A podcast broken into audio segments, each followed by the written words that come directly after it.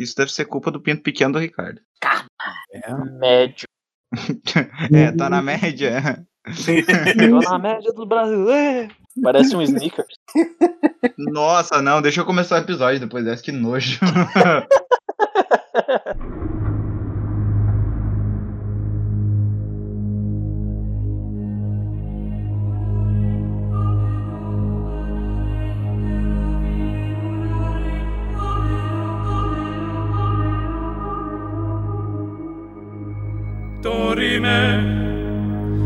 Salve, salve Terra Brasória, sejam muito bem-vindos a mais um episódio do Lore Trash e hoje nós estamos regravando porque o Preto fez o favor de não limpar os áudios e perdemos o link com os áudios, então nós vamos regravar esse episódio aqui. Eu sou Alisson Seco e juntamente comigo está o monge putaço do Lore Trash, senhor Nicolas, o homem das mil vozes.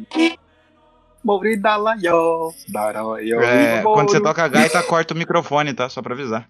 Ah, é bom, é bom avisar.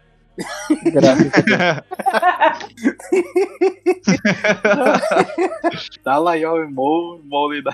Ué, Eu me perdi todo agora. Não é mesmo, Ricardo? No, no que diz respeito ao caso em que o ministro Fachin, é, essa semana, Libertou o É, Lutero. sobre a, é, a, a, a igreja, né, até mesmo sobre o Lulanaro, é, eu tô fudido, né? É, entrar um processo aí no meu rabo agora. Eu não sei fazer o Fachin, bicho. Né, Elton? Pior que eu também. Mas se eu soubesse, eu faria. Mas, como a gente tá na zoeira, né?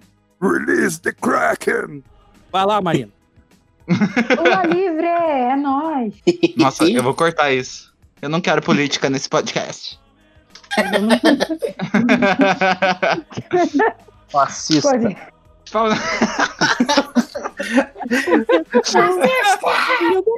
Qualquer coisa agora é fascista, né? Você é- você Puta, deixei minha mãe lá no hospital pra ir direitista. tomar um banho em casa. Fascista! Bom dia. Você passou e não deu bom dia. Mas muito bem, meus queridos. Hoje a gente se reuniu aqui pra falar um pouquinho sobre um monge que mudou o mundo como a gente conhece. Mundo Oi? ocidental, no caso, né? São Francisco de Assis. Um fascista de Assis. O, o nome do cara era Martim da Vila, digo, Martim Lutero. Grande das mulheres. Ele mostrou que com um martelo, um prego, um papel e uma porta é, pode-se fazer várias mudanças, né? Mas não era bem isso e a gente vai ver ao longo do episódio. Assim como todos os donos de bar deste país. Eu queria, eu queria que você elaborasse essa tua ideia, Ricardo, que agora eu boiei. O que, que um martelo, um prego e um pedaço de papel tem a ver com um dono de bar? Estamos curiosos. Você não sabe o que é pegar um martelo, um prego, colocar na frente do bar e colocar Bera 5 reais. Ah, E o grande martelinho, né? Quem sagaz. nunca tomou uma martelinha? Aí Ah, o dono de eu e o Nicolas tomamos algumas vezes, um, um- na verdade, em uma noite só, alguns martelinhos e não deu boa. No final da noite, tava dois Senhora. invocando um dragão. Eu Mas só Sim. digo uma coisa: essa história vai rolar umas revelações nos, nos episódios mais pra frente, porque isso merece.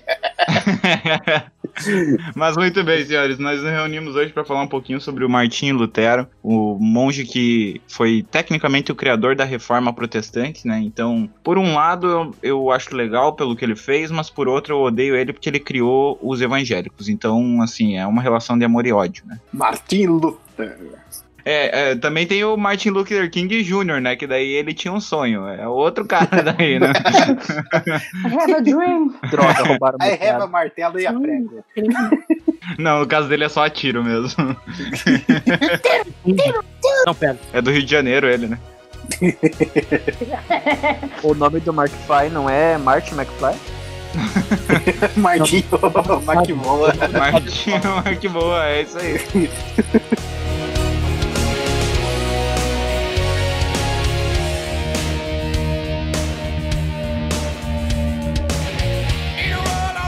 Muito bem, senhores. Martinho Lutero, ou como eu vou chamar aqui só de Lutero para facilitar um pouco a minha vida, foi o filho mais velho de uma família gigantesca, tá? Mas diga se testa quando, velho. Assim, ó, é gigantesca porque naquela época você tem que entender que não existia TV, não existia camisinha e também nem Twitter pra ficar respondendo os, os É posts do camisinha.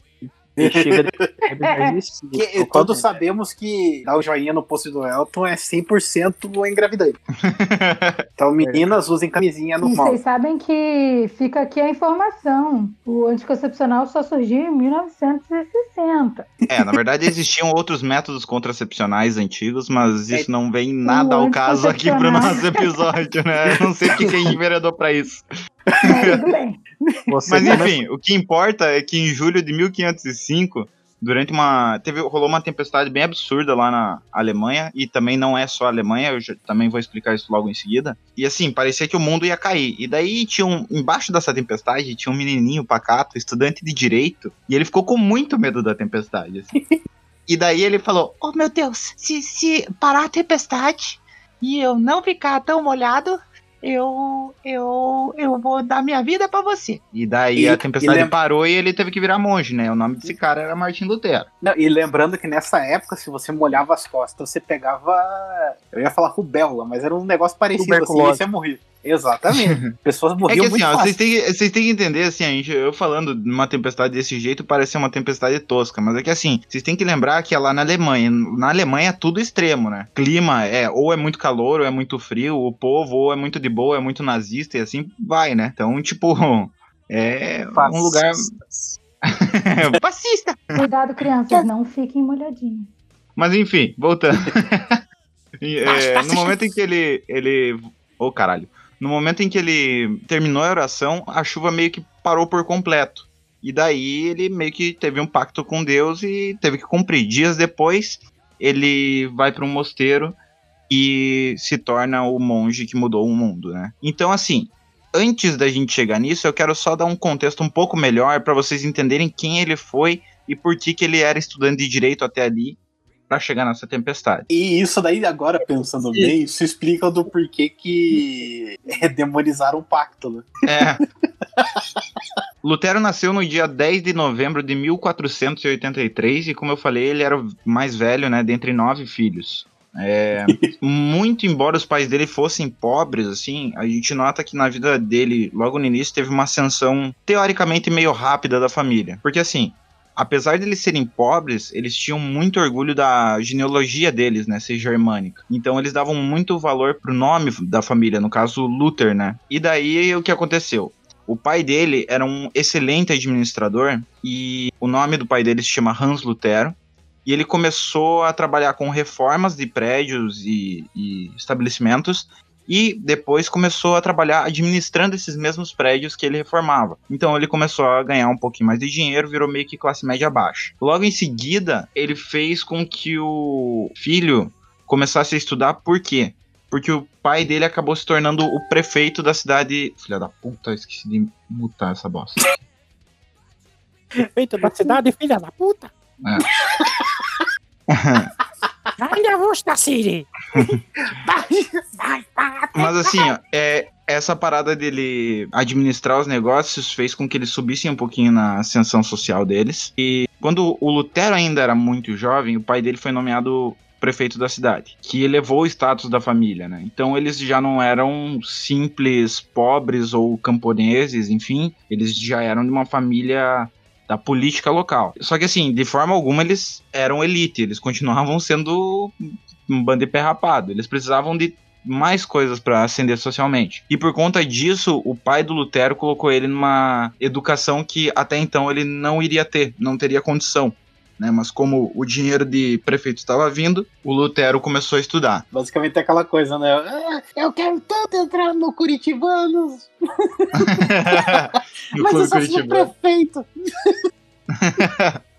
Ai, Mas ó, Tentou entrar no Instituto Federal e não conseguiu. É, bem por aí. O- na educação, o Lutero, a primeira coisa que ele aprendeu foi latim com uma irmandade eclesiástica, né? Então a, a história na igreja, com a igreja, é, é muito ligada junto à figura do Lutero. Só que assim, ele era tão bom em estudar latim e ele aprendeu tão rápido que em 1501 o pai dele colocou ele dentro da Universidade de Erfurt. E lá ele foi tipo um dos melhores estudantes porque ele tinha um potencial intelectual absurdo. Assim. O pai dele é, tinha um plano, na verdade, em colocar ele. Seria assim: coloca o Lutero dentro dos estudos para que ele levasse a- o nome da família nas posições sociais, e daí elevando o nome da família, teoricamente eles iam ganhar mais dinheiro e iam subindo de forma mais permanente. Né, na, na sociedade da época. Só que Tudo isso teria sido resolvido se as irmãs dele tivessem se prostituído. Mas, né, quiseram ir pelo estudo, fazer o é aquela coisa, né? O sexo é sempre uma saída mais fácil. Exatamente. Chega lá só aquela mãozinha boba.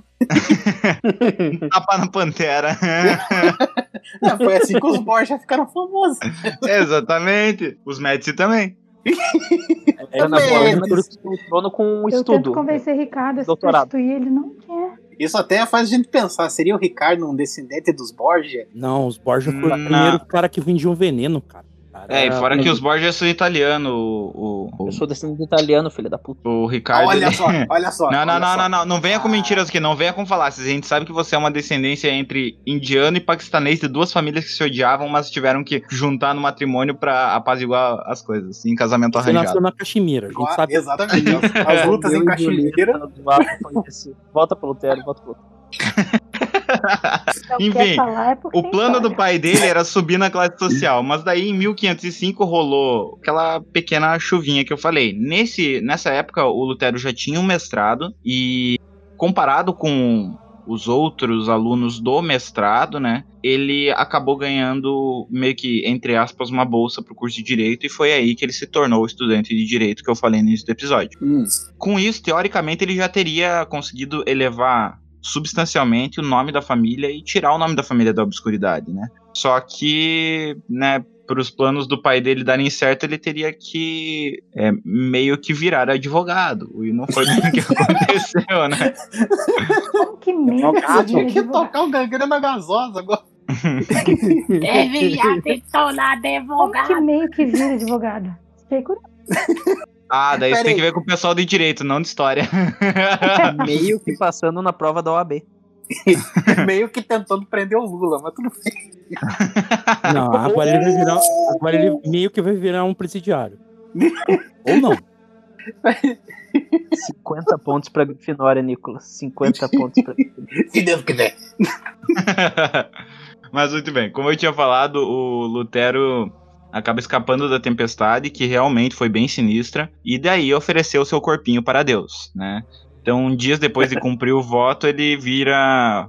ami- Chega na casa do amiguinho imaginário dele e fala: Sou seu! E daí, dali em diante, ele era de Deus, né?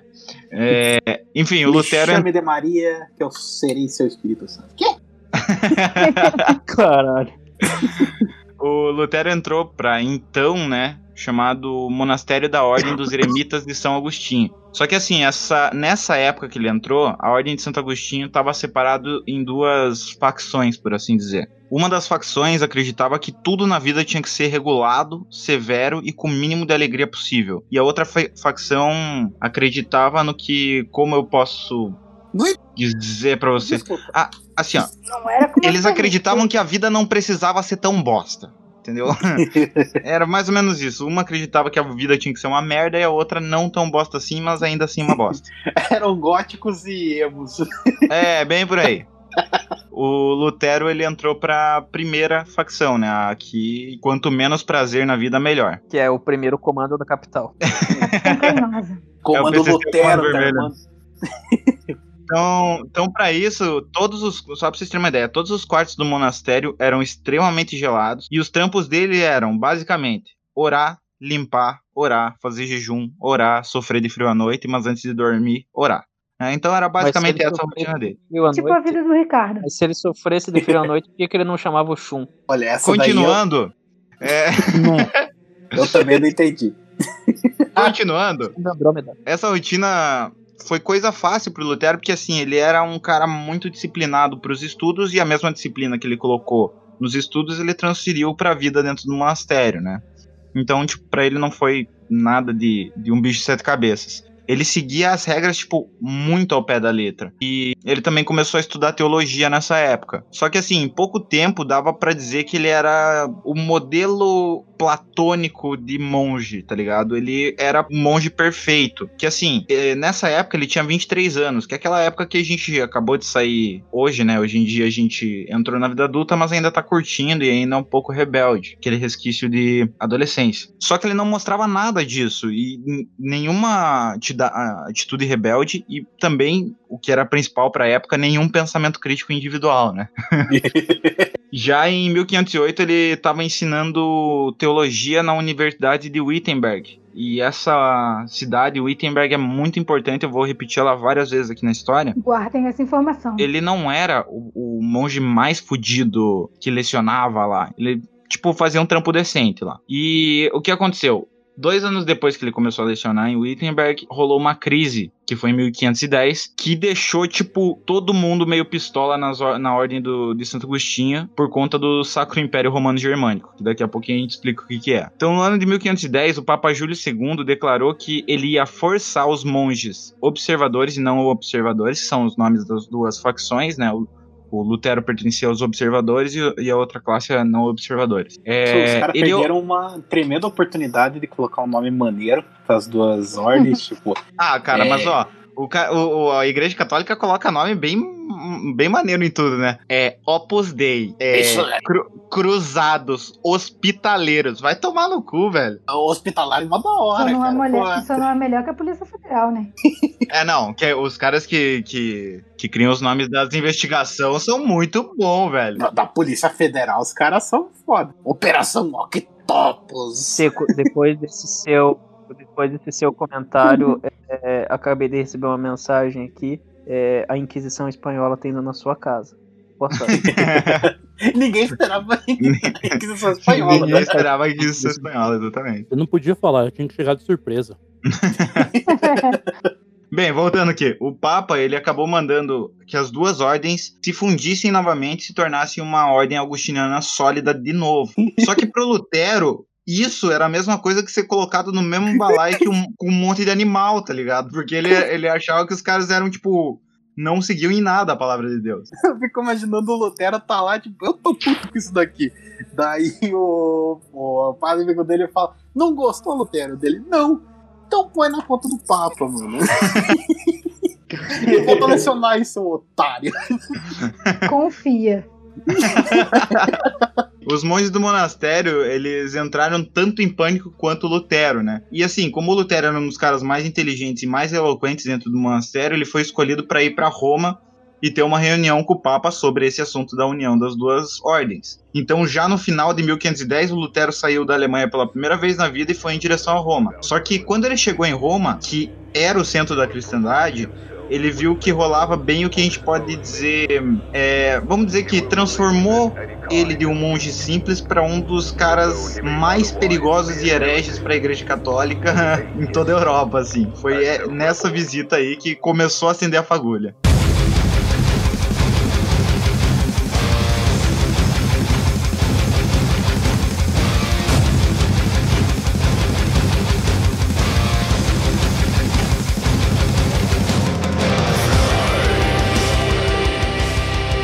Um dos grandes sonhos da vida do Lutero era visitar Roma. Só que é aquela coisa, né? Se você cria muita expectativa, a chance de você se decepcionar é um pouco grande, assim. E foi bem isso que rolou com o Lutero. No, a Roma dos sonhos de Lutero era aquela cidade santa, cheia de luz, de cristandade, tá ligado? E assim, na realidade, a cidade era suja, fedida pra caralho, corrupta, e é o que ele falou, cheia de pecado.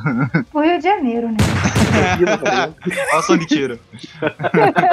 É tiros, tiros, muito tiros. Segundo alguns relatos, cara, o Lutero descreveu Roma depois dessa visita como, abre aspas, ao invés de uma cidade de luz, a cidade era na verdade uma latrina moral, fecha aspas. É uma coisa maravilhosa. O fato dele falar isso é pelo fato de que em Roma ele passou a maior tempo, a maior parte do tempo dele com padres que eram abertamente corruptos e se vangloriavam da posição deles pra, tipo, praticar o que eles podiam na questão de vou limpar o dinheiro de todos os fiéis que eu puder, entendeu? E embolsar tudo, não vou dar nem pra igreja.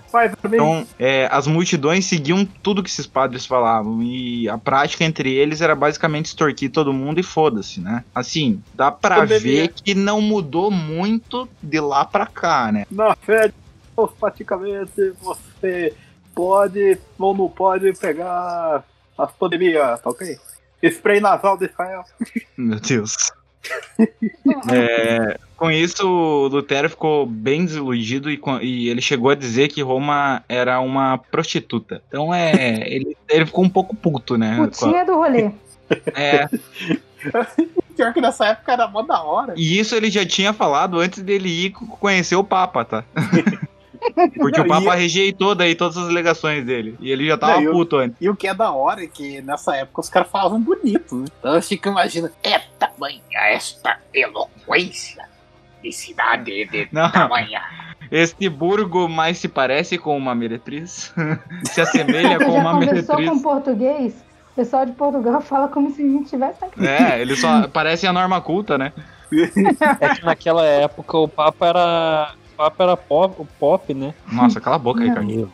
Cala a boca. Você volta pro banheiro. Ricardo, volta pro O banheiro. Papa, não- o Papa não perdoava ninguém. Volta Era- pro banheiro. Naquela época o, o pessoal falava igual o Michel Temer, né, cara? Também, né? eles aprenderam com ele a falar, né? Igual ao Michel Temer. Igual. Marcela, caguei nas calças. Estão vacinando galera com mais de mil anos. Michel Temer foi vacinado. Tenho que dizer Então, ele viveu aquela época. caguei nas minhas calças. Enfim, quando o Lutero voltou pra Alemanha, ele voltou, tipo, ele tava muito exausto, muito puto, muito deprimido e com a fé na igreja, assim, completamente abalada. Tipo Isso- todo mundo atualmente. É. Mas ele demorou mais alguns anos antes daquela tempestade espiritual que transformou ele no Lutero que a gente conhece realmente acontecesse, né? Pra que é, todo, toda essa, essa putice que estava dentro dele se borbulhasse ao ponto de se tornar algo real. Pô, eu não sabia que ele tinha ficado Balão prostituta. tomate. Então, durante um período, ele voltou a dar aulas normalmente na universidade e ajudar principalmente os estudantes mais carentes, né? Que estavam querendo, é, assim como ele tinha antes ascendido um pouquinho na posição social, ele ajudava esses estudantes com menos renda, né? Só que assim, em Wittenberg também estava rolando outra fita. E a gente tem que lembrar que nessa época a Alemanha e grande parte da Europa no geral não é bem o que a gente conhece hoje em dia, né? Então, na época existia vários pequenos estados que alguns eram chamados de principados, outros eram ducados, né? Então, principados comandados por príncipes, ducados comandados pelos duques. E várias terras da igreja mesmo. Então, o raio de controle de extensão, ou a extensão do controle da igreja era, tipo, gigantesca e se tinha o que era chamado de Sacro Império Romano Germânico, que era como se fosse. Que sacro! Só É. pra fazer um adendo, a hora que você falou, hora que você falou o raio de, é, de extensão de terra, eu pensei, nossa, nessa época a tecnologia era avançada mesmo. O raio de extensão de terra, eu, caralho, os caras estavam Eu evoluindo. Isso provavelmente vai ser editado, mas tá, beleza. Direto é Atlântida. Pensei que era Caledônia. O Sacro Império Romano, ele era basicamente uma coletânea desses principados e ducados, e ele era tinha influência da igreja nele, só que ele era independente da igreja ao mesmo tempo. Então, assim, existiam também as cidades livres, né, além desses pequenos estados, como Veneza, Florença, né? Hoje em dia a gente o pessoal conhece mais como Firenze, né? Que estão tentando falar tudo com o nome original agora. né? Eu já até vi reportagem do cara falando porque em New York. Eu falei, vai tomar no cu falar Nova York, caralho. Hamburguês desgraçado! É, bem por aí mesmo. É o vira-lata. Agora a gente tem que falar em vez de Holanda, Países Baixos. ó. Toma no cu. É muito mais legal falar País Baixo. Mas daí a gente pensa em outra coisa, né, países? Países Baixos, de onde, de onde saiu a nossa camarada Ana. Na língua portuguesa brasileira. Nossa, agora que eu me dei conta. Cala a boca, Edson. Caralho, mano. Coitada o Ana, mano. agora. Pô, o Seco tava entrando num looping e ele se tocou no final. Que merda. Ela pode ficar brava, o VT baixo não me atinge. Ana, tamo junto. Eu não Kombat. compactuo com o que está acontecendo aqui, Ana. Tá, enfim, vamos voltar aqui. Basicamente. Basicamente, o Império ele se via como o arauto da cristandade no mundo, tá ligado? Tipo, a última luz da humanidade. E o mais louco é que quem comandava o Império não era o Papa, e sim um príncipe aleatório que detinha o grande poder da Europa, no caso, né? Sendo esse cargo, Puxar da luz. ele não era hereditário. Então, quando um imperador morria, o próximo é, não era o filho dele. Então, para escolher esse novo imperador, sempre tinha o que é chamado de Conselho dos Sete. E basicamente eram sete homens da igreja e fora da igreja que tinham uma puta influência política numa região relativamente grande, assim, da Europa, Você né? que eles tinham um segredo. E um segredo por trás do segredo. Exatamente. Um Ah, sonho entendi. dentro de um sonho. Que bom que não eram 11 homens.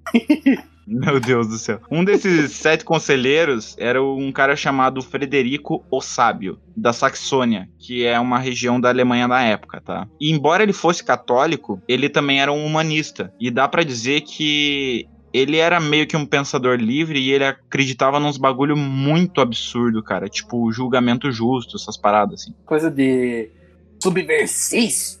É, muito subversivo, herege. Devia ser de direita. Onde já se viu pensar o Naquela processo. época, todo mundo era de direita. Ó, o processo. Esse cara também ele, comen- ele comandava uma, uma cidade onde é que o Lutero morava, né? Porque ele dava aulas em Wittenberg, que também é o nome do condado, mas tinha várias cidadezinhas ali. Então, é, esse cara, o Frederico, comandava toda a região. Além disso, o Frederico também tentava ganhar mais autonomia das mãos do imperador para que ele pudesse fazer um trabalho melhor, tipo, construir estradas, ajudar, tipo, a galera, porque ele gostava de, do poder, mas ele também gostava de fazer os bagulho ali, sabe? Não era um cara tão pau no Tô- cu assim.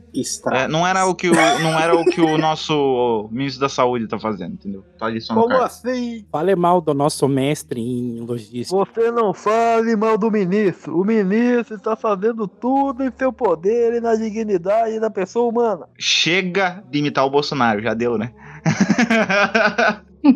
Ei, É ok, tudo que a gente café, tem. pode deixar. É tudo, é tudo que a gente tem. Eu me sinto vazio. ah, vamos se fuder. Sem isso eu não sou nada. Tava me sentindo assim há umas três horas atrás, quando saiu o taco que eu comi. Eu, eu tô, eu tô sentindo falta só. de alguém imitar o Lula. Mas quem é que nunca se sentiu assim? Vai continuar. Agora você pode voltar ao Luterão, a gente azul. Foi por causa desse trabalho aí que, e também pelo amor a coisa local que tinha ali, que o Frederico posteriormente se transformou no grande protetor do Lutero. Ele vai também estar bem presente dentro dessa história daqui em diante, tá? Mas pra gente chegar no ponto que a gente tem, que a gente quer falar, né, do Lutero fazendo as paradas, né, que ele fez, a gente tem que falar de um último ponto, que é o que a gente chama de Em 1513, o Papa Júlio II faleceu e ele foi sucedido por o- pelo Papa Leão X. Só que assim, o Leão X não era bem um Papa convencional, né? Ele não era um cardeal e tudo Ele mais era um ele era um guerreiro. E ao invés de uma roupa papal, ele usava uma armadura completamente feita de ouro, mano. O cara é literalmente Space Marine. Plate Armor mais 10, né, cara? Mais 7 de resistência contra Hereges. hereges. Outra heresia. Esse cara também era um, tipo, um megalomaníaco do caralho, tá ligado? Então, tipo, qual que foi a primeira coisa que ele fez quando ele entrou no papado? Ah, vou construir a Basílica de São Pedro, foda-se. Basílica de São Pedro, foda-se. Só que assim, ele precisava de muito dinheiro pra construir essa, essa basílica, né? E pra conseguir esse dinheiro, ele acabou criando as indulgências, que é tipo aquela carta de saída da prisão no banco imobiliário, tá ligado? Só que a prisão, no caso, é o inferno. então, assim, basicamente as indulgências, elas eram papéis que eram concedidas pelo Papa como forma de perdão pelos pecados e bastava você pagar uma grana e tava de boa. Na Um teoria, pedacinho do céu. É, exatamente. Na teoria, você precisava comprar as indulgências e também praticar algum ato bom para o próximo, mas assim, lá por 1515, o sistema basicamente colapsou e era basicamente assim: pessoas ricas faziam o que elas queriam e daí pagavam pelas indulgências e estava tudo certo. Né? Só que ninguém, nem todo mundo conseguia pagar a igreja para redenção dos pecados. Nessa época também foi abolida a parte do só da confissão e as penitências. Então você tinha que fazer a confissão e pagar pela indulgência depois, né? Então, tipo, o povo mais pobre ficou meio que fudido, né? Porque naquela época não era igual a gente tem hoje, onde o cristão ele tem um amor pela entidade de Deus. Naquela época, o pessoal tinha medo de Deus porque elas tinham medo de ir pro inferno. Era basicamente esse o pensamento, né? Permita-me discordar. O cristão hoje em dia continua tendo medo do inferno.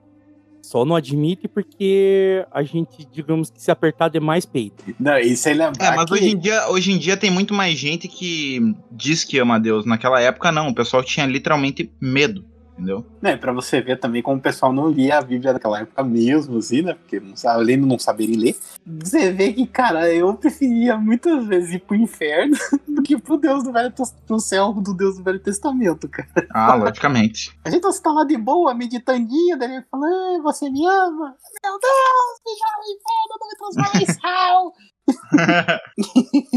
Enfim, é, essas práticas das indulgências não caíram bem com a população mais pobre, mas também não caíram bem com príncipes e duques, porque eles viam as indulgências como uma forma, um, um mecanismo de extorsão que a igreja tinha em cima do governo deles, né? E tipo, isso tudo só pra construir a porra de uma basílica, né? Então e assim, também porque isso tava fazendo a igreja crescer como instituição e tava superando em muito tanto ducados quanto condados. É, e por, por isso que eu falei, a igreja tinha terras Sim. com a mesma aristocracia que tinha em outros países. A diferença é que a igreja também tinha um puta exército, né? Então, Exatamente. tipo, se você O entrasse em exército treta papal com... era monstruoso. isso, isso- isso- Eu não tenho maturidade pra isso, cara. Tudo na conta do mal. Exército papal. Porra. Pega no Papal meu grande. exército papal. Pau, pau. Enfim, voltando pra Alemanha. Tinha um frade chamado Johann Tetzel e ele começou a fazer um tour de vendas desses cheat codes do céu aí, por onde hoje a gente conhece como o leste alemão, né? E a galera que vivia ali, governava ali, já tava meio que pronta pra reagir à visita desse cara. Então agora a gente chega no ponto onde que tudo combinou. Corrupção da igreja, junção da Ordem de Santo Agostinho e a venda das indulgências. E a E de criação da repente- Electronic Arts, né? É, exatamente. e da Activision. É, e de repente, por conta de um longo período de vacilos da igreja, que né, não acontecia com muita frequência na magnitude que aconteceu na questão das indulgências, e a gente tá falando de uma igreja que vocês sabem, né? Tipo, daqui por diante, além de eu falar de reforma, eu também vou, vou começar a falar de banhos de sangue, né? Porque o que igreja da- dessa época vai ter gente morrendo pra caralho. Agora vai começar a baixaria. Eu tava esperando, vai começar a putaria.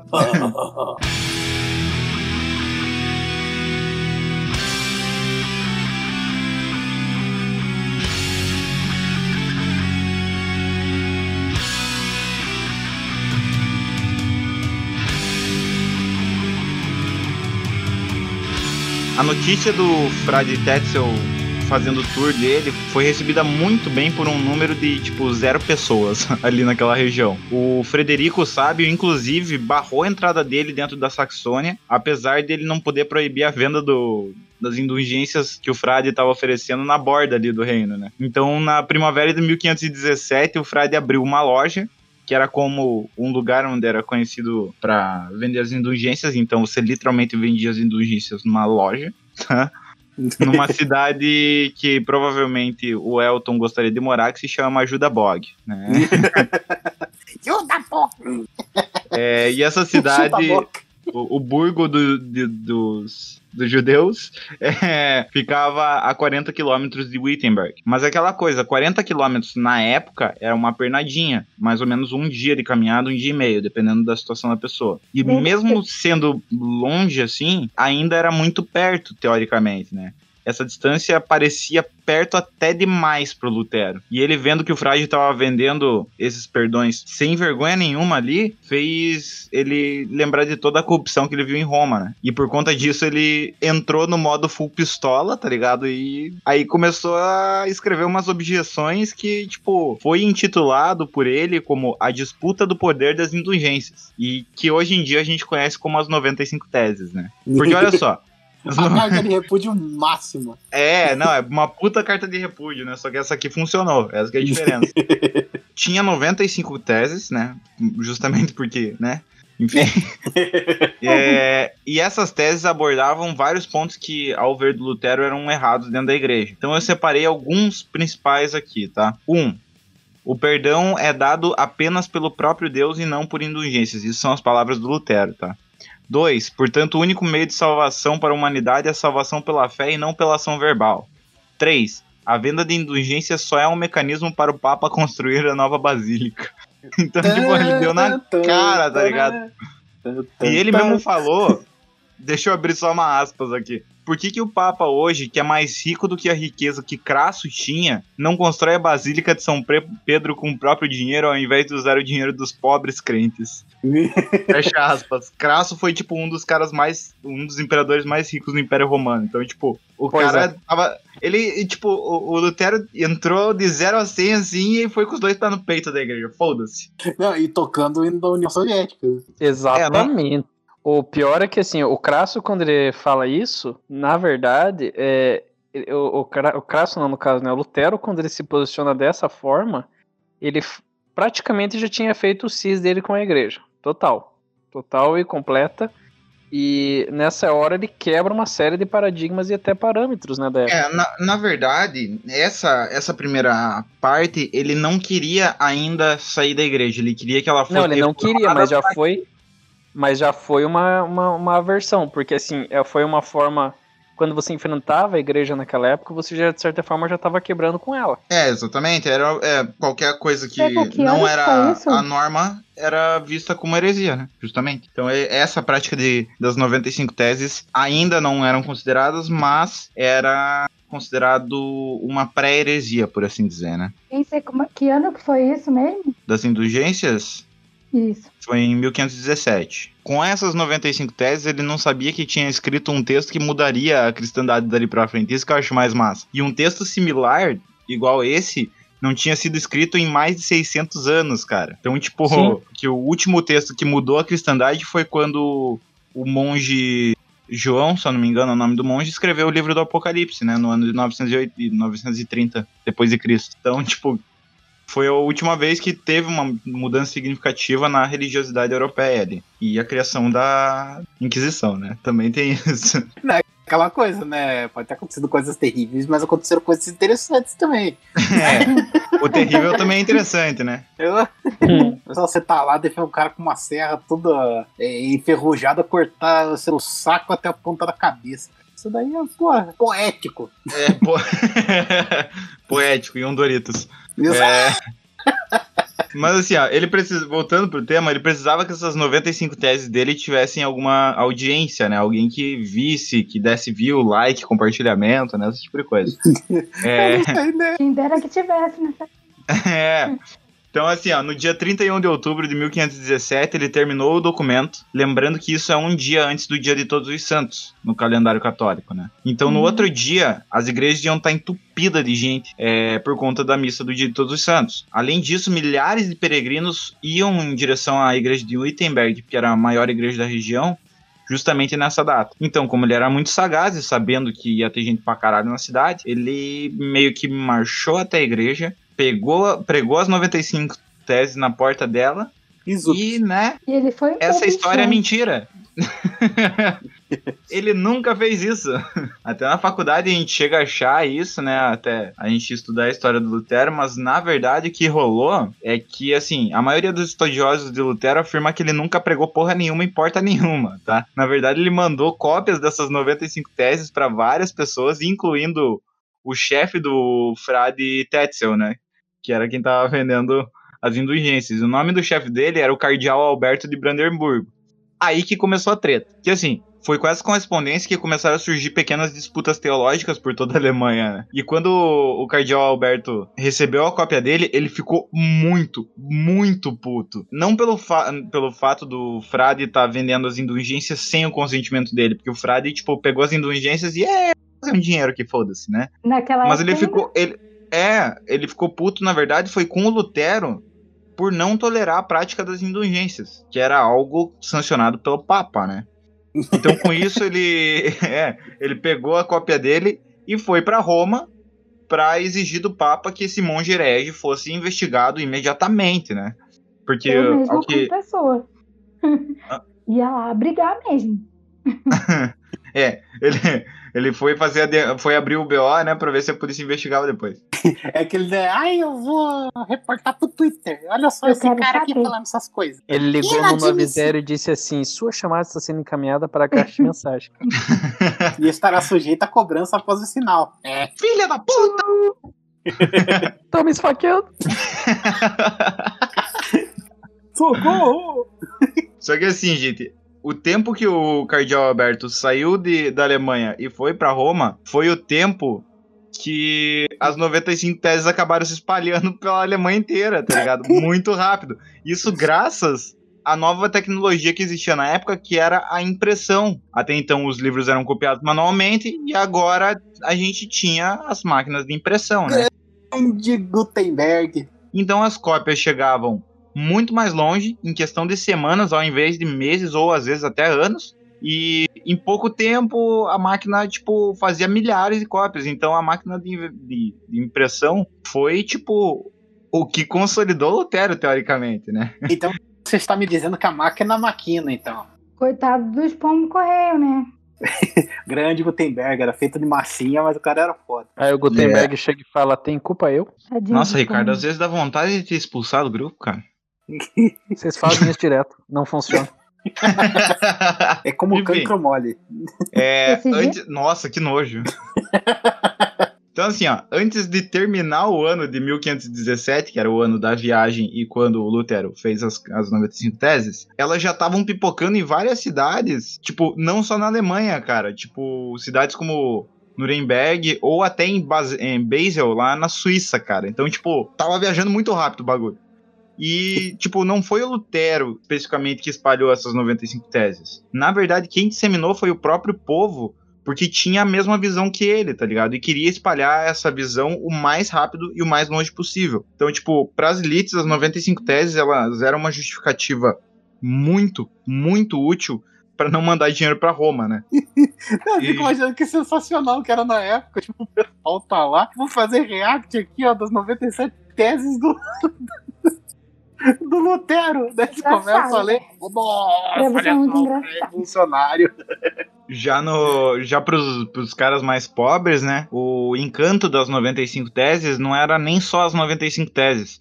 Era também um sentimento anti-italiano que existia por toda, toda a Europa, pelo fato de que eles ah, realmente se sentiam roubados até pelo Papa, que era um cara ganancioso e estava muito distante da realidade deles. Então, até os próprios camponeses e os baixos burgueses né, da época estavam espalhando a Deus e dará essas 95 teses porque acreditavam justamente no que elas falavam, né? Já no verão de 1518, então, tipo, alguns meses depois que, que ela tinha sido solta, né? É, as 95 teses já estavam para tudo que é canto. Só que assim, nesse, nesse ponto, a gente tem que pensar que a reforma protestante ainda nem existia. Era só uma ideia, ele tinha 95 teses que estavam disseminadas por toda a Europa e elas eram uma conversa política com algum, é, uma, perdão, uma conversa teológica com alguns pontos políticos, né? Então por isso que ela tinha essa abrangência toda. Só que por ela estar se espalhando muito rápido, ele não tinha como engajar mais o pessoal, por assim dizer. Então começou a esfriar aos pouquinhos, esfriar na região onde o Lutero morava. No resto da Europa, ela ainda continuava crescendo. Então o que aconteceu? Esse crescimento das ideias dele fez com que o Papa Leão X utilizasse medidas de contenção para que essas cartas não fossem é, espalhadas tão rápido, sabe? Só que assim, ninguém contava com o superpoder do Lutero, que era manjar do jogo da persuasão pública. Então, vendo que, tipo, tava tudo começando a ficar morno, calmo e voltando tudo ao normal, do nada ele muda de tática e daí ele começa a fazer uns discursos aí para que ele finalmente fosse devidamente ouvido, né? E aí que a gente começa a ter o Lutero que a gente tanto ouve falar. Agora a gente vai ter que pagar por esse negócio aqui. Que Deus que... Lá pelo verão de 1518, o nome do Lutero já estava em tudo que é canto, como eu falei, e as 95 teses chamaram a atenção dos governantes da região, isso incluindo o Frederico Sábio, que é aquele cara que eu já tinha falado anteriormente. E ele percebeu que Lutero poderia, além, além das atitudes humanistas que tinha dentro das 95 teses, que ele já era simpatizante, mas ele conseguia ver o Lutero como meio que um trampolim para a ascensão política dele, né?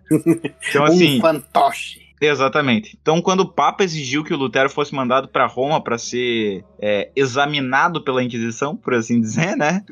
O pequenino Frederico pensou: mas nem fudendo, meu menino Lutero fica aqui mesmo, ele não sai nem fodendo daqui. E daí a gente pode, a gente pode ver essa situação de duas formas. A primeira é que o, né, o Frederico agiu porque ele era um cara humanista e, porra, simpatizava com o Lutero.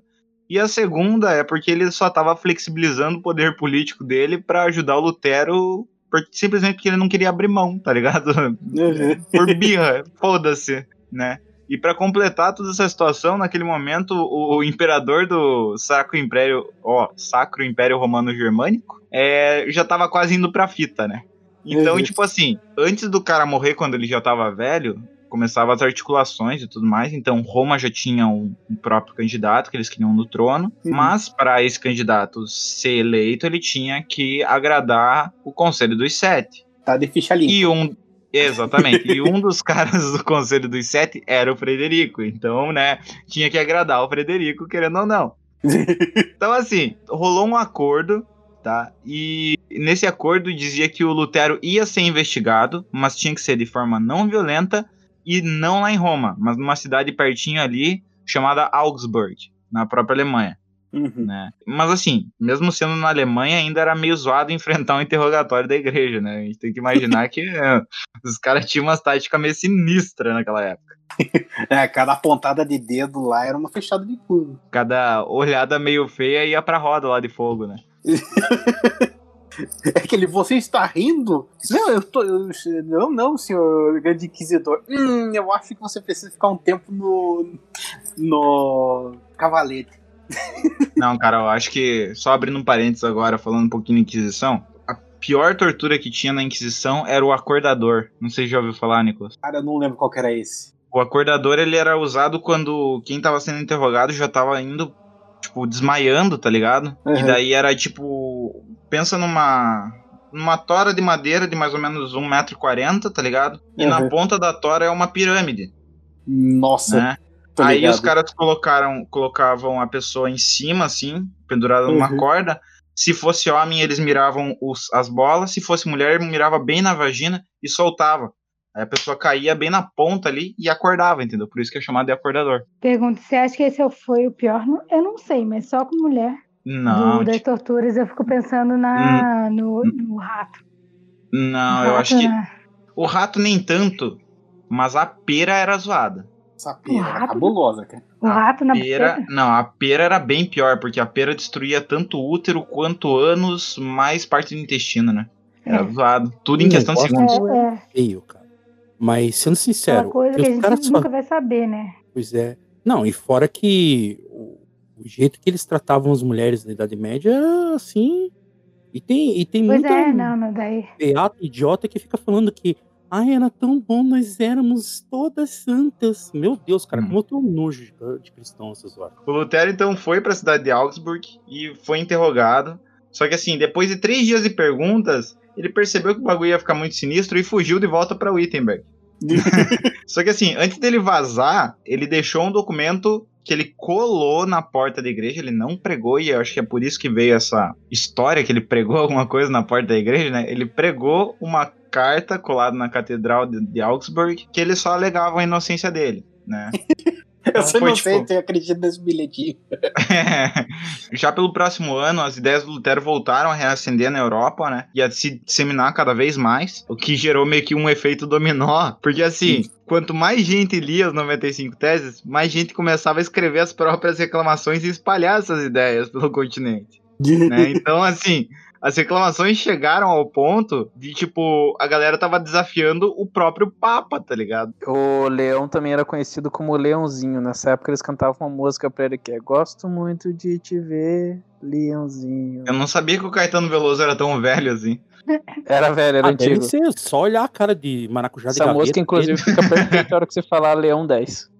É assim, ó, Leon? Leon não é aquele que- cara do Minecraft lá? Serve também. Pra dizer que o Lutero era um gênio teológico é meio forte demais. Que assim, ó, em 1519 rolou um debate chamado Debate de Leipzig. Que debate de 25? Aquele Limp Os caras Bizkit. ficaram dublando É. No... é, o, o Lutero chega gritando, né? It's my way. É, nesse debate, o Lutero foi quase que, tipo, engolido vivo por um cara chamado Johann Eck, que conseguiu fazer o Lutero entrar em contradição e falar que as 95 teses eram heréticas sim, tá ligado? Então, tipo... Só que assim, o, esse... é, o Johann, ele era um monstro no discurso, tá ligado? Então, tipo, o Lutero meio que foi ludibriado pra chegar no ponto onde ele chegou. né? Então, é, o cara não era muito gênio, assim, de, na fala, mas na escrita ele manjava bem. Imagina que sensacional que Com foi. muita gente. Não, isso, você, a gente vê aqui que estas teses são até interessantes, pois aí do Geicia não, né, não nos proporciona é, situações tão graves, mas de acordo com o que está escrito aqui, eu te desafio a quebrar meu dedo. eu não quero parar. Eita, cuzão, o que, que aconteceu aqui?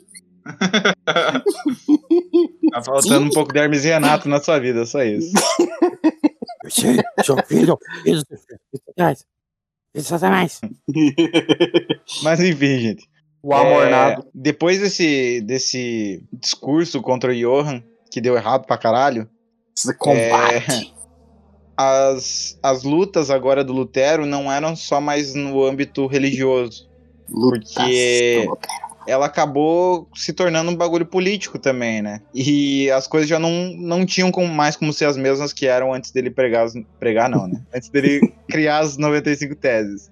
As- Então, o mundo em- não é mais o mesmo, Frederico. É, o- não é mais o mesmo, Charles.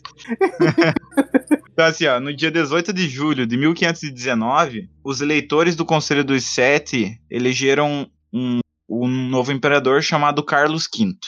E esse cara tinha 19 anos de idade. Só que assim, para conseguir o cargo, o Carlos V, ele não era alemão, então ele teve que fazer uma caralhada de promessa pro eleitor alemão, pros dois eleitores alemães, que era o Frederico e tinha mais um, para conseguir os votos dos dois. E uma dessas promessas incluía o fim da punição sem julgamento e inclusive tratar o Lutero de forma justa. Então, tipo, o Lutero já tava muito bem protegido ali, né? Só que assim, isso pode até ter sido um jogo para aumentar o poder político, político do Frederico, porque teoricamente ele teria um trunfo contra o imperador, né? Mas Uhum. com essas exigências ele meio que tornou o Lutero um cara meio que intocável, por assim dizer. Porque, tipo, bastava ele, né, seguir o mínimo de regra possível e pronto, tava aí. Só que, por isso, o Papa Leão X finalmente entrou no modo full pistola, tá ligado? E no dia 15 de julho de 1520, né, alguns meses depois, o próprio Papa acusou o Lutero de heresia e deu um prazo de 120 dias para ele se apresentar em Roma. Então, tipo, o negócio escala, escalonou pro máximo que podia até ali, né? Aí a gente vê a foto do Rombo Burgundy. Não, e o bacana ainda é 120 dias. E quando que chegou e quando que ele emitiu essa nota? Ah, 100 dias atrás. Tem 20 dias chegar em Roma, meu Deus. É, é assim, ó, gente, pra vocês terem uma ideia da seriedade disso, é que ne- nesse tempo era foda ser excomungado, tá ligado? E o Lutero tava justamente correndo esse risco. Mas nesse tempo, o Lutero já tinha muito apoiador também. Então ele meio que podia falar não pro Papa e foda-se, né? E durante o próximo ano, o Lutero ainda fez três panfletos, e um desses panfletos ele chamava o Papa de Anticristo, enquanto o outro ele escreveu em alemão com a intenção de levantar toda a massa alemã contra Roma, declarando, entre aspas, abre aspas, perdão, nós temos o império no nome, mas o Papa que tem todas as riquezas, a nossa honra, os nossos corpos, nossas vidas e nossas almas, e tudo mais o que nós temos, ó nobres príncipes e cavaleiros. Por quanto tempo vocês vão sofrer em suas terras também, e o povo e o seu povo por serem presas desses grupo de lobos. Fecha aspas. Aí ele entrou em guerra com a Ou igreja, não tem mais, tá Ou ligado? seja, ele falou assim, confia. É, confia na cal do pai, vem com o pai. Então, Lutero, quantos caras morrendo. você, você ofendeu hoje?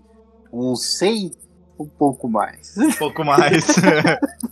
Aí chegava um cara e falava assim, ele, ele fala das, das teses dele, o cara fala, beleza, meu Luterão querido, mas onde que você tava quando o PT destruiu o Brasil? Mas e o PT? e o Lula? Enfim, Foi com esse tipo de retórica que eles fizeram com que o Lutero meio que se tornasse um herói em território alemão, né? E mas o estouro dele finalmente veio quando os 120 dias que o Papa tinha dado pra ele acabaram. Ele acabou não indo pra Roma, né? Naquele dia, foi num dia de dezembro, e naquele dia de dezembro, Lutero cancelou todas as aulas que ele tinha pra dar, pegou a ordem papal que ele tinha recebido, levou pra Wittenberg no centro e publicamente queimou a ordem papal. Foda-se, Papa, tô nem aí. E o resultado é bem o que a gente esperava, né? No dia 3 de janeiro de 1521, o Papa Luís X ah, excomungou Lutero, né? Eterno É. excomungados. É, exatamente. E vale lembrar que circun- em circunstâncias normais, a excomunhão um era basicamente uma sentença. Hã? Mas não teve um Papa Nicolau. Como que isso se linka? Caralho. Não, José. Beije meu pé. São João. Não! Beija minha mão. João, beije São minha mão. Nicolau. José, São beije Nicolau. meu pé. Ah, clássico demais. É, São Nicolau, por que foge, Zó São desgraçado? Papa Nicolau, por favor. Nicolau, porque tu pode.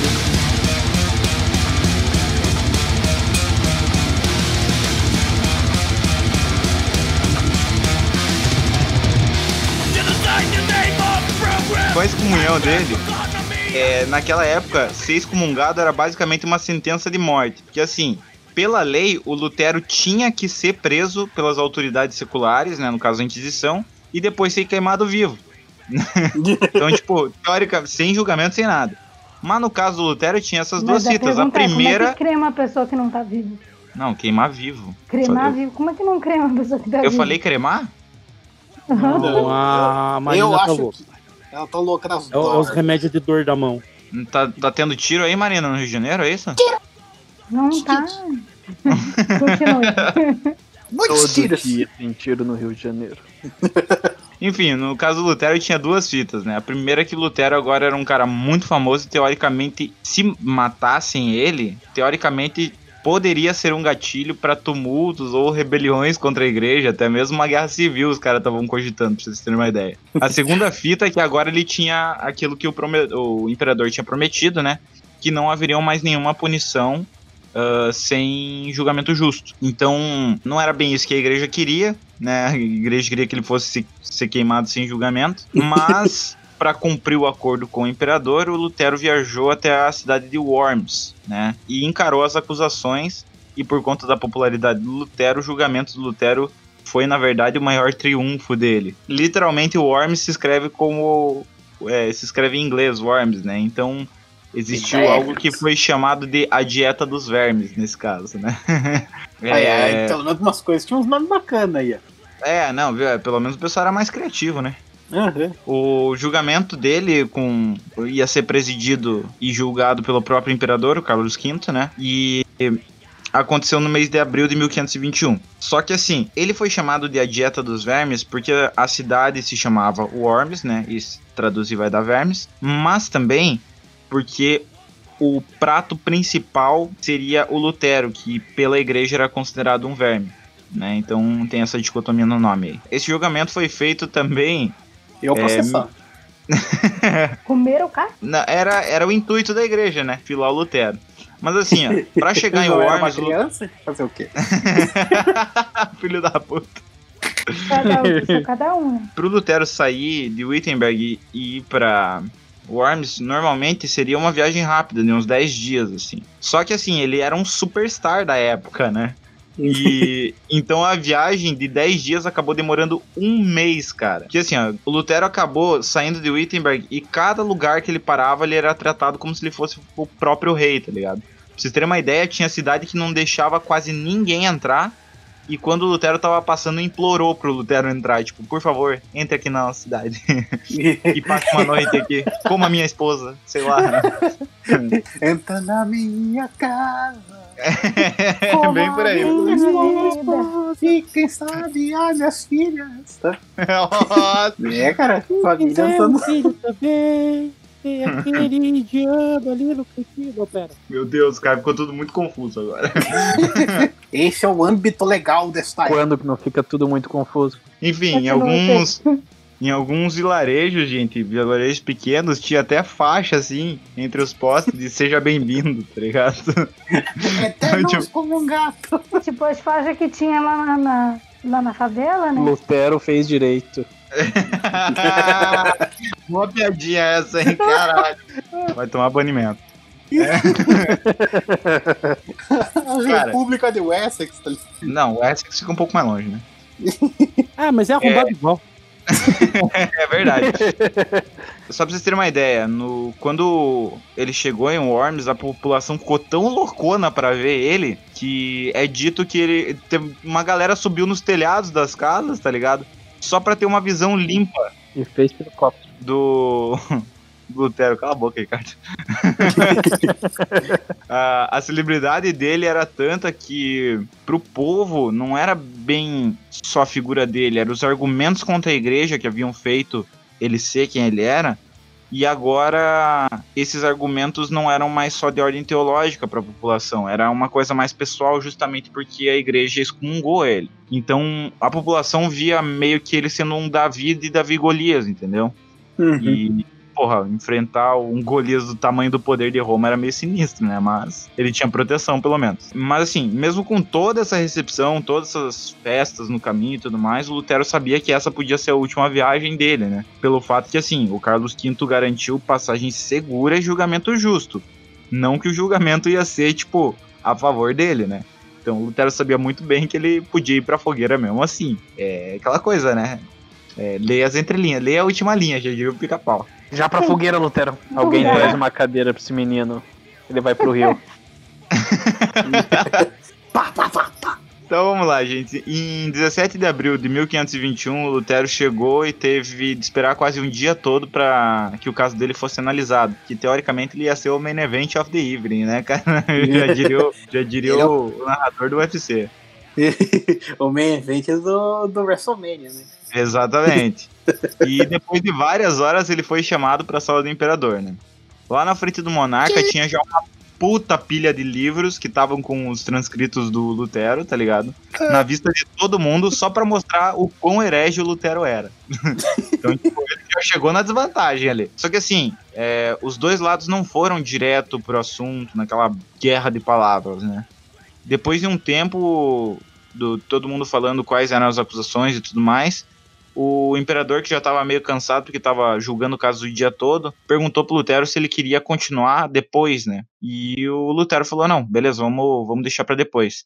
E daí foi marcada uma audiência daí pro próximo dia, dia 18 de abril. Só que assim, essa noite ele teve tempo de pensar no que estava acontecendo no julgamento e formar meio que uma estratégia. Então na manhã seguinte, quando ele quando foi a vez dele falar, cara, o salão que normalmente era vazio tava lotado só para ver ah, o discurso dele, entendeu? Então assim, é, ele percebeu que ele precisava discursar na frente de todo mundo e de uma forma boa, coisa que não era muito a praia dele, né? Mas ele começou a falar e depois de horas discursando, mostrando a lógica das escrituras e os erros da igreja perante a Bíblia, né? 11 de setembro. 9-11. ele mostrou que, tipo, é, a, a igreja estava errada, né? em vários aspectos. E os argumentos que o Lutero. Do Lutero foram que a, a autoridade, na verdade, não estava na igreja, e sim na escritura, na Bíblia, né? Ele falou que se fosse um julgamento justo de verdade, tinha que ser, na verdade, necessário que fossem utilizadas a, a Bíblia e não as leis da igreja, nem do Sacro Império Romano, né? Então, tipo, ele já foi, ele tava tentando entrar na mente do povo já, porque, né? É, e por fim, ele finalizou aqui declarando, abre aspas, aqui estou, eu, Deus me ajude, pois não consigo fazer outro trabalho. Fecha aspas. Eu achei que ele ia dizer: Aqui estou mais um dia. Sob Não, não, o eu olhar menti. sanguinário do vigia. Eu menti, ele não falou nada disso, tá, gente? Não, É, na ninguém sabe verdade, como é, tá ligado? essa declaração foi colocada no- nos papéis do julgamento quase 80 anos depois, tá? Provavelmente para fazer a biografia dele. Mas mesmo assim foi uma- um excelente trabalho que ele fez no julgamento, porque assim, como resposta, o Carlos V pediu ainda mais um dia para pensar no assunto. Ele precisou pessoal do tava quê? Vou pego de na biografia do, do Luterão começava assim, São Paulo, 1 de outubro. Não, no caso era Worms, 18 de abril. o Worms, 18 de abril. Aqui estou mais um dia. Worms, Armageddon. Luterão, ele foi um dos precursores do Racionais, meu irmão. é. Os É, Irracionais e o Worms. Manda um é, exatamente. Meu Deus. Pavilhão Worms. Facção Worms. então, assim, a gente Comando não dá alemão. pra imaginar muito o que que passava na cabeça do Lutero e nem do Imperador naquela noite. Mas pelo relato de ambos, foi uma noite bem longa.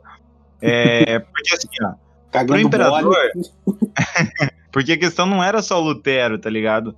É, era o Império inteiro que tava na balança ali naquele momento. Toda Lava Jato, cara. Porque assim, a boa parte do, do, do poder que tinha no Império vinha da igreja. E outra parte também vinha dos principados. Então, tipo, o Carlos tinha que meio que agradar todo mundo ali, né? Aí o que aconteceu? Rolou uma audiência no dia 19 de abril, né, de 1521, e o imperador Carlos V declarou que o Lutero era um, um herege e deveria ser queimado vivo pelas ações dele. Mas o cara gostava do Lutero e ele garantiu passagem segura pro Lutero dentro da cidade, então ele poderia transitar pela cidade normalmente até o dia da execução dele, né? Ele não ia ficar preso, como era o costume da época.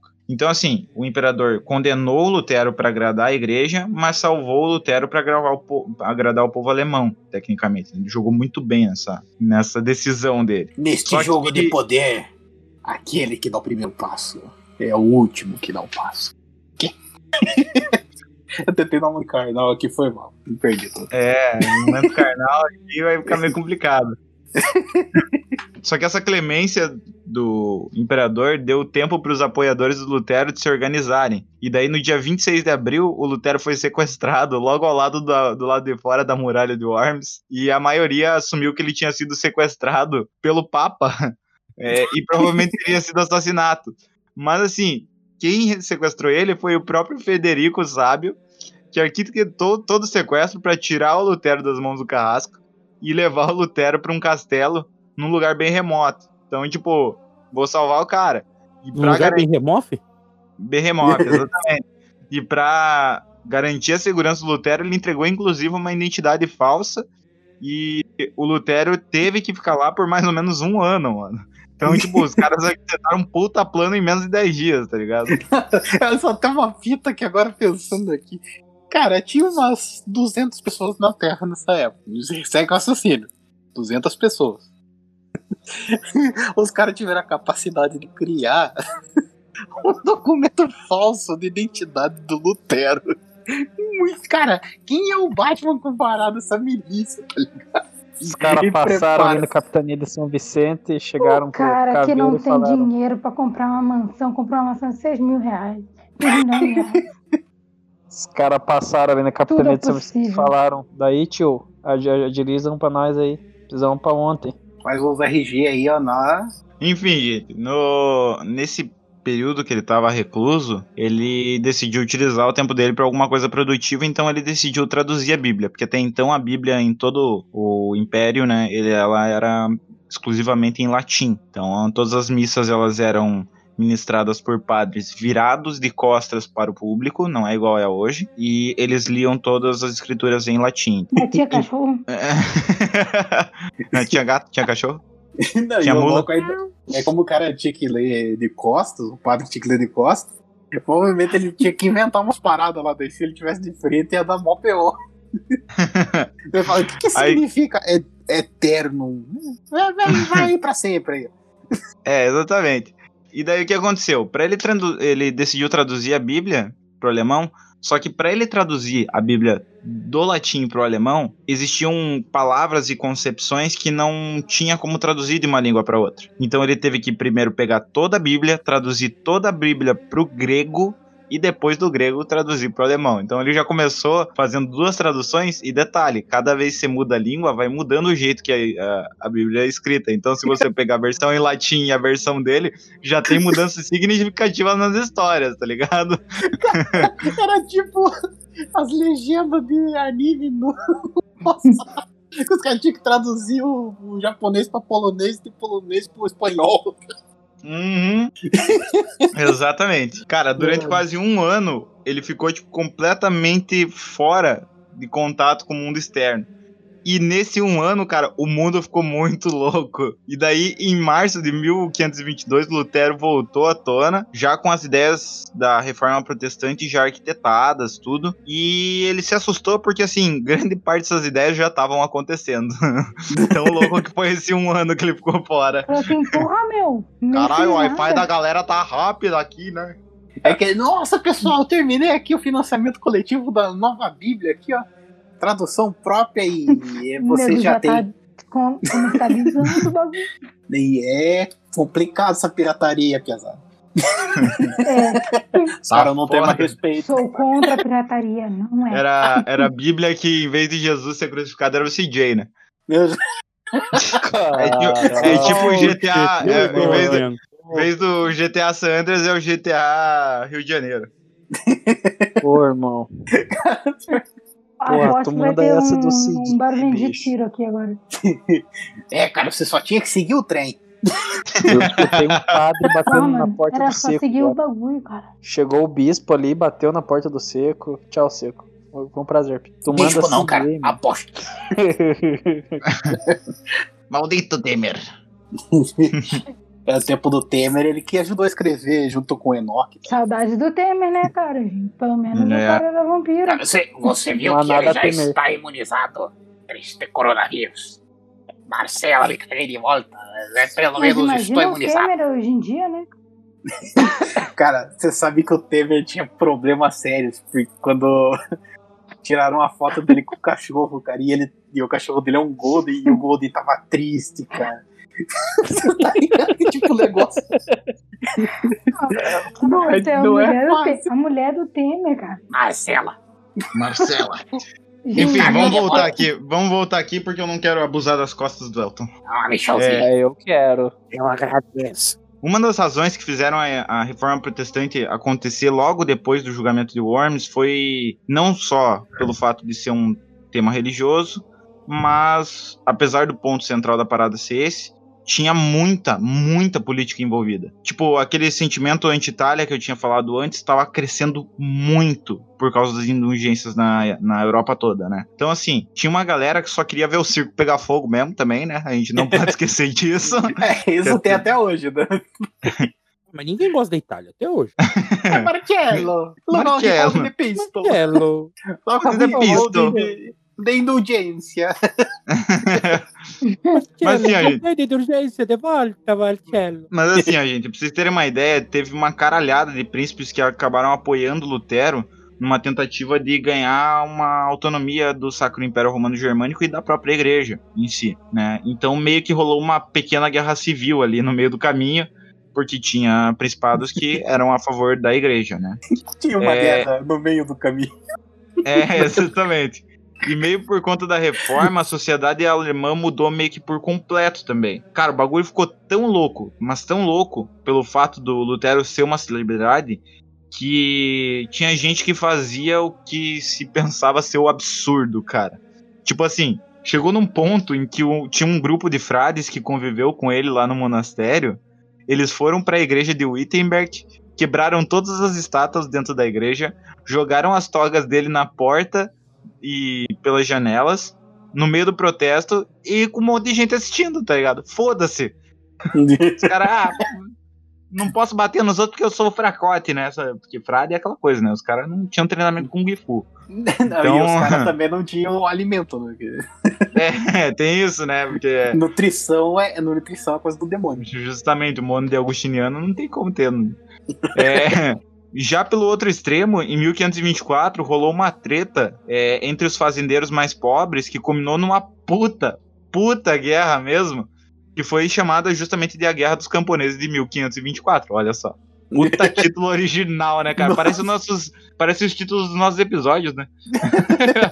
Tudo muito original. Enfim, nessa guerra, cara, teve um monte de camponês que ficou loucão na, na, na droga e ruxou pro centro da Alemanha, dizendo que eles queriam mais direitos, mudanças nos conceitos religiosos, e tudo isso pregando a bandeira do luteranismo, mano.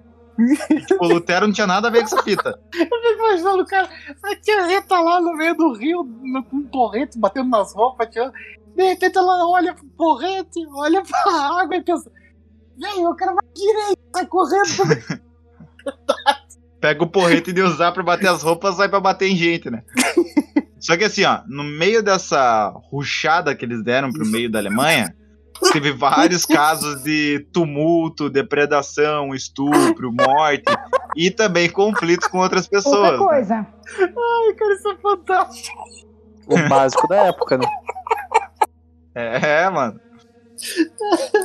Por fim, eles conseguiram algumas das coisas que eles pediram, né? E por menor que fossem, as mudanças que ele- aconteceram ali mudaram radicalmente a vida em várias partes da Europa, né? Isso que eu nem falei dos outros reformistas que apareceram logo depois do Lutero, é, que o Lutero saiu do castelo, né? É, que desses caras, estourou vários pela Alemanha, mas desses caras, os dois mais famosos foi o Hildrich Zidlich, que morava em Zurique, e o pequenino João Calvino, né? Lá na cidade de Genebra. É, que o Calvino, inclusive, alcançou um patamar muito maior do que até o próprio luteranismo, né? O calvinismo, na verdade, mo- moldou o que é o, evangel é, o evangélico atual, né? É, Calvinismo, eu lembrei do Haroldismo também. Desculpa. do Haroldo. É, e, mano, mesmo que a reforma tivesse, tive- estivesse assim, a todo vapor, a parte do Lutero meio que já tava chegando no fim. Porque, assim, depois do julgamento de Worms, ele começou a fazer uma decisão errada atrás da outra, tá ligado? E comprometeram completamente a eficiência da ideia dele e, inclusive, é, a disseminação da visão de bom moço dele. Por exemplo, quando rolou essa guerra dos camponeses, com um nome extremamente original, é, ele fez questão de castigar vários dos camponeses porque esses caras eram muito extremistas na visão dele. Isso fez, isso fez com que várias pessoas dentro do movimento ali chamassem ele de traidor ou alienador do povo. Então, tipo, ele já começou. Cara, ele começou a fazer só movimento errado. Também rolou um pouco de má sorte, né? Não dá pra negar, porque em 1525 o Frederico morreu, né? Que era o protetor máximo dele. E ele acabou perdendo esse a maior proteção que ele tinha, né? Mesmo assim, o Lutero ainda conseguiu viver é, por vontade própria, acabar caindo no esquecimento. Era o que ele queria, tipo, chega, já deu pra mim, já, já mudei o mundo, né? É aquela coisa, né, que só jovem que gosta de, de, de baderna. É, exatamente. O bom, o bom é que ele reviveu quando teve aquele jogo, né, do War. Nossa! Eu, eu vou colocar, eu vou colocar um som de uma formiguinha, uma Deu um golpe de cimitarra. Cara, assim, ó, mas assim, ó, ele, ele foi pro, pro esquecimento, né? E isso porque ele ainda tava traduzindo a Bíblia pro alemão. Leva um bom tempo você traduzir um livro inteiro pra uma língua e depois pra outra língua, né? Então, tipo, por fim, o trampo dele na tradução foi tão importante, mas tão importante, que meio que codificou a língua alemã, né? Não existiam regras pré-definidas de- no modo de escrita alemão, assim, e com a tradução da Bíblia, ele acabou criando essas regras que tem até hoje, pra vocês terem uma ideia. Essa- Além disso, ele fez parte de um evento chamado de A Confissão de Augsburgo, em 1530. E nesse evento foi tipo o concílio de Nicéia do luteranismo, né? É, ele estava presente, ele deu as ideias e outras pessoas que também eram luteranas ali falaram a visão delas e foi ali que eles montaram as diretrizes do luteranismo. Então ele não foi o único a se pronunciar, apesar dele ser a cabeça do bagulho, né? imaginando como deve ter sido. Não, não, a gente tem que queimar os homossexuais, tem que bater nas prostitutas, daí o outro fala, não, não, mas assim no Jesus tá. É, não, é verdade, é verdade. Deixa em letras minúsculas, beleza? Mas assim, ó, no geral, ele meio que ficou no canto dele. Acabou até se casando com uma ex-freira, pra vocês terem uma ideia. E começou a vagarosamente a criar umas teorias mais loucas. Que daí que você vê que o cara entrou num parafuso mental absurdo pra época. Não, o cara virou um Zurkowski, tá ligado? É, basicamente, que assim, ó. Nesse período ele tava muito puto com os judeus, pra variar, né? Alemão não gosta de judeu. É, Alemão E- Starter Grande novidade. né, cara? é, Minoria étnica Starter Pack. Sempre. exatamente. Que daí você ganha três judeus e um cigano. Meu Deus. E esse É foda, crescimento. esse crescimento interno antissemita dele culminou na queima de vários textos de judeus. é, várias casas de famílias judias foram queimadas também. E uma perseguição tão brutal que dá pra dizer até que te- deu uma leve inspirada na perseguição que os nazistas fizeram alguns séculos depois, né? Então, tipo, é, ele só faltou os campos de concentração, tá ligado? ele fazia a mesma coisa. Mas assim, ó, nem tudo era só violência. Ele também começou a apoiar uns bagulho que, né, pra época era meio loucuragem, tipo poligamia, né? Ele falou, não, vale a pena se casar com várias pessoas, foda-se. E Parece pra todos os... espetaculares, pessoas assim. Por que não? Só que assim, ó, com os seguidores dele, isso não tava caindo muito legal. Porque, é, assim, era todo mundo muito conservador ainda, apesar Muito de... careta. É, to- todo mundo muito quadrado, cara. É o povo muito quadrado, cara. Eles não, Eles não queriam pegar os brotos. não, tá ligado? Eles não passavam o canhão, tá ligado? Eles ficavam ali, ó, mente fechada. Cara, é Sacou? muito. Os caras aí são muito mente fechada, cara. Não tem esse pensamento assim, século XXI, cara. É, É. vários. Não, nesse Deixa caso, de nesse caso é século XVII, né? Todo cara, século XVIII, cara. Os caras os cara não pensam pra frente. Fica pensando aí, tudo século XV, cara. Renascentista.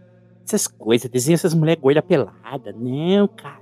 Abre a mente, tá ligado? Século XVII não, século XVI, perdão. É, enfim, essa visão de poligamia, ou até mesmo essa visão mais extremista em relação aos judeus, não caiu muito bem com os seguidores deles, porque até que existia uma relativa paz com os judeus na, na época, e do nada ele tirou essa paz, tá ligado? E daí começou a falar, não, vamos, vamos fazer umas putaria aqui, né, que era a visão que se tinha dele. Mas assim, tem vários relatos de governantes que, por conta dessas paradas, eles em troca de cartas falaram: Nossa, cara, não vejo a hora do Lutero morrer, porque tá foda. Do cara, nossa, eu tive a mesma ideia, vamos fazer alguma coisa. É, porque assim, ó, o intuito desses caras era assim: esperar ele morrer, pegar tudo que era de bom da obra do Lutero, construir algo em cima e deletar toda a parte antissemita, violenta e até essa parte sexual mesmo. né? Então eles queriam pegar a parte política e teológica, assim, só. Só que assim, finalmente as preces desses governantes foram ouvidas quando em 18 de fevereiro de 1546 Lutero morreu aos 62 anos de idade. E, Será que foi de desinteria? Que o pessoal cagava sangue nessa época. é, é, não, daí é, Ah, naquela é, é. época era a doença da barriga cheia, né, que eles chamavam. A febre barriga da barriga inchada. ou algo assim. É, barriga inchada. Esquitosomose. Cancro mole. Foi cravada. Ele foi enterrado na igreja de Wittenberg, né? A mesma que supo- supostamente ele teria pregado as 95 teses, né? 30 anos depois dele ter feito a, a suposta pregação das 95 teses, né? Ele de bruto É. pra pregar uma cruz. É, basicamente. Nessa época, o impacto do Lutero já tinha sido imenso, né? Isso não tem como negar, dado tudo que eu falei aqui até agora. E não tem como não reconhecer essa importância histórica dele para o mundo ocidental. Isso pelo fato de que um pouquinho antes dele morrer, cara, rolou o Concílio de Trento da Igreja Católica, Trento. que começou as propostas que hoje a gente conhece como Contra-Reforma, né? E começou a moldar a igreja do jeito que ela é atualmente. Depois teve um último concílio an- no século XIX. É, umas décadas depois, em 1555, os governantes formalmente acordaram que eles tinham que reconhecer o- os protestantes como uma religião que fazia parte do império. Então, o protestantismo começou a ser. Os governantes poderiam falar: ó, no meu reino é só católico, é só luterano, ou ele é uma mistura dos dois, né? Isso fez com que a igreja não pudesse atacar nesses pequenos estados o- os centros luteranos. Teoricamente, a gente teve uma paz de quase 60 anos, cara, por conta disso. Então, tipo, Imagina, a isso galera é o triplo de tempo de vida numa pessoa normal dessa época. Exatamente, cara. A média de vida daquela época era 32 ou 33. Então, tipo, É, que o pessoal não chegava nem na velhice, eles morriam de diarreia. Não. estamos nessa também, né?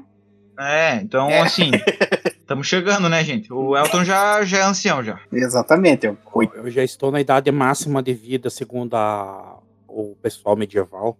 Você tem que Ah, isso explica as um- costas, né? Um, É, é, eu tô eu já posso morrer, um o cavalo já pode me derrubar e eu morrer. É, exatamente. Tem que fazer já Mas um assim, ó, pra gente, é, esse período de 60 anos, é, para finalizar aqui, vou fechar agora, rolou, a paz foi quebrada né, no que a gente conhece como a Guerra dos 30 Anos. Pra vocês terem uma ideia, cara, se a gente pegar o número de mortos per capita dessa guerra, ela foi a guerra que mais matou gente em toda a história da humanidade. Na época, o Lutero já era só uma lembrança, mas foda-se. Foi o que ele começou que gerou essa guerra, foda-se, né? É, as minhas ideias ao redor do Lutero é assim, a gente não pode falar que sobre ele, é, o que a gente pode falar assim é que o que ele fez foi fruto de uma frustração e da leitura da Bíblia que não era permitida, né? Ele era meio bundão, mas também era meio corajoso. Só que assim, eu acho que ele fez mais mal para a humanidade do que bem pelo fato de o, a criação dele gerou os evangélicos. Então, assim, eu não gosto do Lutero. Nicolas, eu- uma nota de 1 a 5 pro Lutero. Eu tenho que dizer que, de acordo com novas informações e situações ad- adversas que aconteceram no tempo, como por exemplo síndrome da barriga inchada, coisas assim, é, eu diria que, cara, Lutero eu daria um 5, porque ele pregava poligamia, mas daí eu mudaria para um 4, pois ele tem um negócio envolvendo o evangelho. Mas minha nota pro Lutero será um 3, porque no caso, porra, sabe? É isso aí. Minha avaliação é uma pera no cu daquele filho da Ah, puta. Assim, o Lutero, assim, o, o Lutero, em todo o contexto, eu acho que ele mandou muito bem. Foi tudo muito tranquilo, eu gostei muito, sabe? Mas pra mim hoje não. Então, pra mim, a minha nota vai ser 3. Ninguém me perguntou, mas a minha nota é 3. E você, Elton, o que Você você, já deu essa nota, tá certo? Você. E você, Elton, o que você tem a dizer? para nós? Eu estou pensando aqui, eu acredito que Lutero foi um filho da puta do tamanho do mundo, mas a Igreja Católica naquela época também não prestava. Certo eram os árabes que não se misturavam com essa gentalha e deixavam essas pessoas morrer enquanto eles estavam utilizando de medicina e tinham metalurgia. Allahu, Não se né? misture com essa gentalha. Mas assim, tipo, agora ele deu meus zoando então, mas, cara, você vê na época como. É aquela coisa, né? Os caras estavam tão fodidos por causa do, do negócio de colocarem as indulgências e tal. E aí você via que o cara, tipo, porra, esse negócio tá muito errado. E o Lutero foi e pensou, cara, eu vou acabar com essa porra aí. Claro, que não necessariamente desse jeito, né? Ele deve ter parado dentro do, do monastério dele lá, tremendo de fio, falando, caralho, cadê meu cobertor? Mas sei lá. Cadê Daí, minha fogueira? Daí, tipo, meio que é aquela coisa, né, cara? O... Como tem no, no livro do Duna, tem uma frase que eu não lembro se é o, o Halleck que fala pro, pro Paul que tempos difíceis criam homens fortes. Então, tipo, precisa, foi um tempo difícil e precisou, tipo, ter essa mudança, né, cara? Não, mas vamos Precisou completar aí, ó. Não, vamos completar. Tempos difíceis criam homens fortes. Homens fortes criam tempos fáceis. Tempos fáceis criam homens fracos. Homens fracos Exatamente. criam tempos difíceis. Exatamente. Então, tipo, você vê que, cara, por mais que hoje em dia a gente sofra com o que tá rolando aí, com os negócios evangélicos e tal. Desculpa Mas- ser homem, tá bom, Marina? Death to the penis. É, mas, ah, tipo, ano não tá aqui, eu tenho que representar. mas imagine, tipo, como seria o mundo, cara, se a gente ainda tivesse essas fitas da, da Igreja Católica mais forte, assim, no, hoje no Brasil que a gente tem. Seria um não regime teocrático tipo o árabe, né? É, muçulmano, perdão. É, Ah, Então, mas a gente já tá chegando lá. Calma, cara. Mais uns 10 aninhos aí a gente vai ter o Ayatollah Macedo e. E aqui no sul vai ser o Valdemiro Quistão aí. é, Tudo É, chegando. por favor. tudo É, por favor, por favor. mas É, isso aí eu acho que pode ser tema pra outro tempo, outro tempo, né? Porque a gente podia fazer né, um, um- um só sobre esses caras que. Esses A gente- pastores, né? Ah, é só fazer um sobre neopente... neopentecostais, né, cara? Tipo, É, só que daí pegar tem que pegar uns casos bem tudo. bizarros, né? Aí, ó, quem, ti- quem tiver escutando, vai lá no Twitter do Lore Trash e fala se quer ou não, tá? Só coloca evangé- hashtag evangélico sim. xinga muito lá o eu e o Ricardo que a gente merece. é o vídeo coloca. Não, xinga não, xinga não, dá ideia não, dá ideia não. Olha que eu sou de, de família evangélica, gente. Eu posso falar muita coisa. É aquela Verdade. coisa, é, coloque hashtag aposto com SH. Hashtag Worms. Mas muito bem, senhoras e senhores. Pra finalizar esse episódio, a gente tem que escolher uma música pra homenagear o tema. Hoje quem vai escolher a música vai ser a Marina. Marina, qual música que você decidiu escolher aí pra homenagear o tema Lutero? Cara, eu escolhia no sentido do nosso querido Martinho da Vila mesmo, né? devagar, porque eu sou devagar. Então ser devagar, devagar, devagarinho. Né? E foi devagar que a luterano, o luteranismo cresceu, né, cara? Eu Ah acho lá. grande. Isso aí, cara. De cavar, É vai devagar, é longe. devagar, devagar, devagarinho. E devagar a gente vai longe, hein? É, então. é, devagar tá crescendo a nossa audiência. Já foi pra quatro pessoas, olha só. Olha só. Semana que vem, estimamos que É seja igual assim. aquele cara do Zorro Total lá. Tá entrando. Devagar, mas tá entrando. Mas muito bem, senhoras e senhores. que Fiquem aí com o. Martinho da Vila devagar. E até semana que vem. Se o Nicolas quiser. Tchau, gente. Abemos.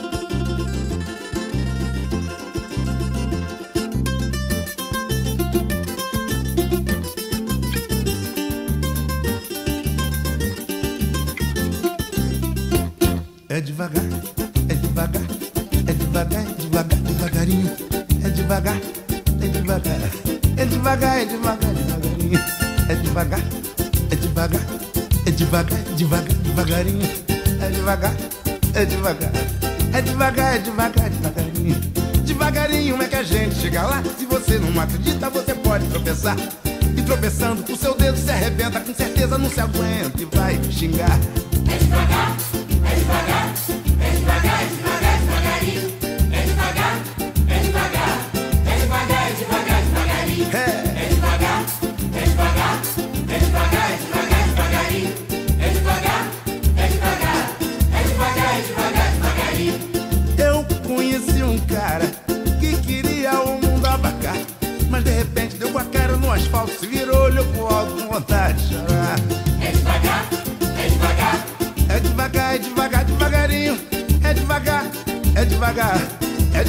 devagar, devagar,